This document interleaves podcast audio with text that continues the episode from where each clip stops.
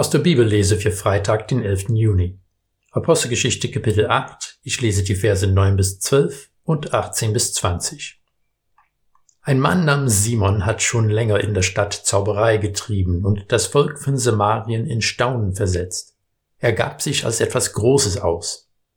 Alle achteten auf ihn, klein und groß, und sie sagten, dieser ist die Kraft Gottes, die man die Große nennt.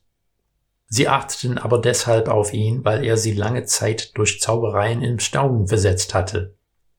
Als sie jedoch dem Philippus Glauben schenkten, der das Evangelium vom Reich Gottes und vom Namen Jesu Christi verkündete, ließen sie sich taufen, Männer und Frauen.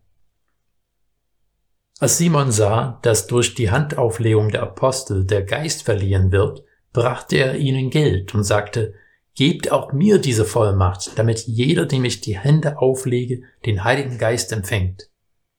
Petrus aber sagte zu ihm, Dein Silber fahre mit dir ins Verderben, wenn du meinst, die Gabe Gottes lasse sich für Geld kaufen.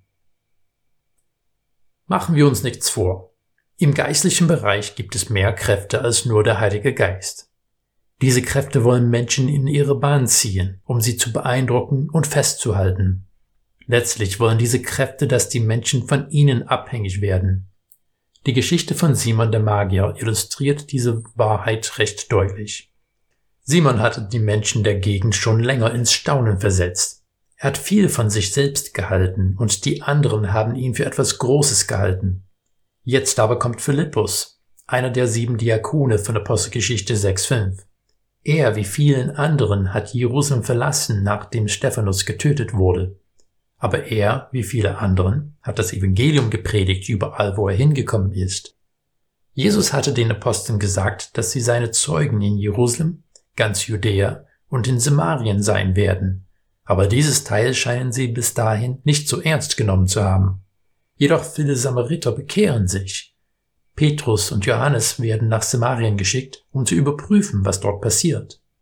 Als Simon der Magier sieht, dass Menschen durch die Handauflegung der Apostel den Heiligen Geist empfangen, sieht er ein neues, noch besseres Geschäftsmodell als sein altes. Er will wieder beeindrucken. Er will wieder als etwas Großes gelten und er ist bereit, kräftig dafür zu zahlen. Petrus weist ihn mit schroffen Worten ab. Es ist nicht nur, dass Petrus das Geldgier von Simon verabscheut. Es ist das fehlende Verständnis für das Evangelium. Das Evangelium ist gute Nachricht, weil wir in Jesus einen neuen Zugang zu Gott, dem Vater, bekommen. Wir können in Gemeinschaft mit ihm leben und dadurch das Leben in Fülle haben. Simons Ansinnen hat sich selbst in das Zentrum gestellt.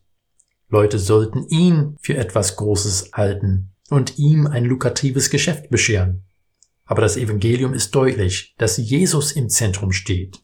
Unsere Herzen und unsere Treue gehören ihm.